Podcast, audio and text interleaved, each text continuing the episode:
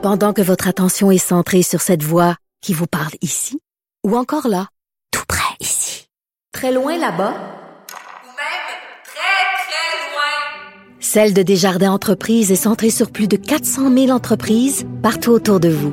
Depuis plus de 120 ans, nos équipes dédiées accompagnent les entrepreneurs d'ici à chaque étape pour qu'ils puissent rester centrés sur ce qui compte, la croissance de leur entreprise.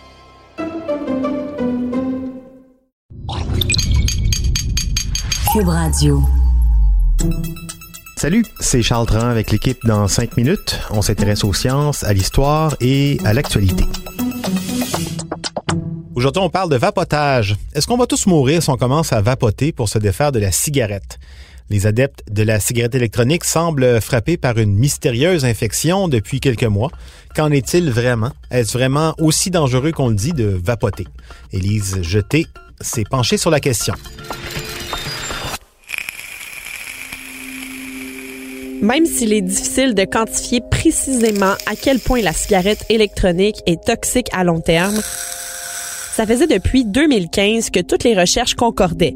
Sa toxicité était infiniment moindre que celle de la cigarette traditionnelle.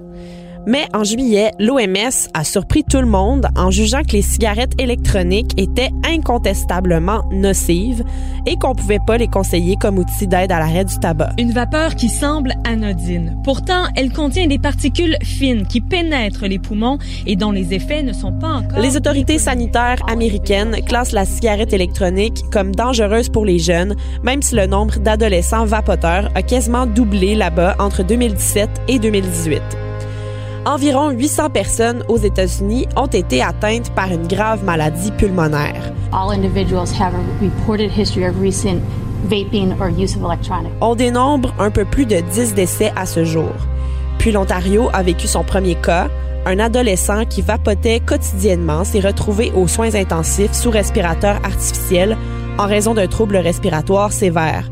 Les médecins ont écarté toutes les autres explications possibles. La cause, le vapotage.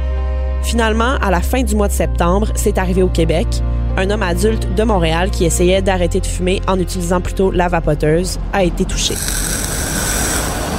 C'est quoi cette maladie-là? Plusieurs personnes adeptes du vapotage et a priori en bonne santé ont commencé à souffrir de symptômes de plus en plus handicapants. Il s'agit en fait d'un syndrome de détresse respiratoire aiguë. Du liquide s'accumule dans leurs poumons et l'oxygène ne peut plus circuler. Quand on fait des radiographies pulmonaires, ça ressemble à une pneumonie virale ou bactérienne grave, mais les tests reviennent toujours négatifs. Des médecins de l'Université de l'Utah aux États-Unis pourraient avoir mis la main sur une piste intéressante. Dans les poumons de 100 des patients qu'ils ont pu observer, ils ont découvert de grandes cellules immunitaires, des macrophages. Des macrophages, ce sont des cellules des globules blancs. Celles-ci étaient chargées de gouttelettes huileuses. Au Québec, le ministère de la Santé nous dit que le vapotage n'est pas sans risque et que ses effets à long terme ne sont pas encore connus. Pour moi, qui dit on n'a toujours pas d'informations à son sujet dit prudence. C'est comme quand tu penses avoir rencontré l'amour sur une application. Tu connais quand même bien juste son âge et sa grandeur. Prudence. La présence de tels macrophages dans les poumons des patients oriente les médecins vers un diagnostic de pneumonie lipoïdique. C'est une infection souvent causée par un virus ou une bactérie. Mais beaucoup de différences demeurent, notamment quand on regarde les radiographies des poumons. Les chercheurs doivent déterminer si ces macrophages sont spécifiques à la maladie ou s'ils apparaissent aussi chez des personnes qui utilisent des cigarettes électroniques sans être malades. S'ils n'apparaissent que chez les malades, les chercheurs pourront commencer à imaginer un lien avec les huiles de vapotage susceptibles de causer ce syndrome. Il est important de savoir que les victimes de cette maladie pulmonaire sévère consommaient des cartouches de cigarettes électroniques achetées en ligne.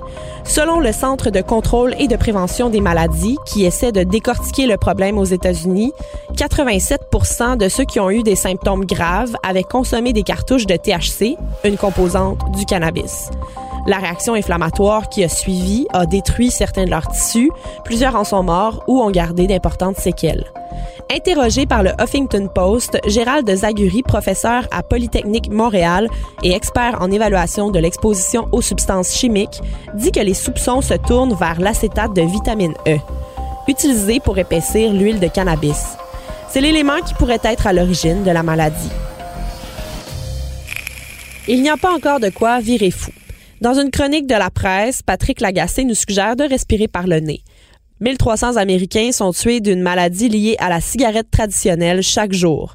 La cigarette traditionnelle tue 480 000 personnes par année aux États-Unis. Le directeur national de santé publique du Québec, Dr Horacio Arruda, ne pense pas qu'il faille interdire la cigarette électronique. De toute façon, si les chercheurs sont sur la bonne piste, ce sont les produits vendus de manière plus clandestine qui occasionnent des problèmes. On ne ferait qu'empirer les choses. Ouais, principe de précaution. Dans tous les cas, j'ai bien fait d'arrêter. Merci, Élie Jeté. C'était en cinq minutes.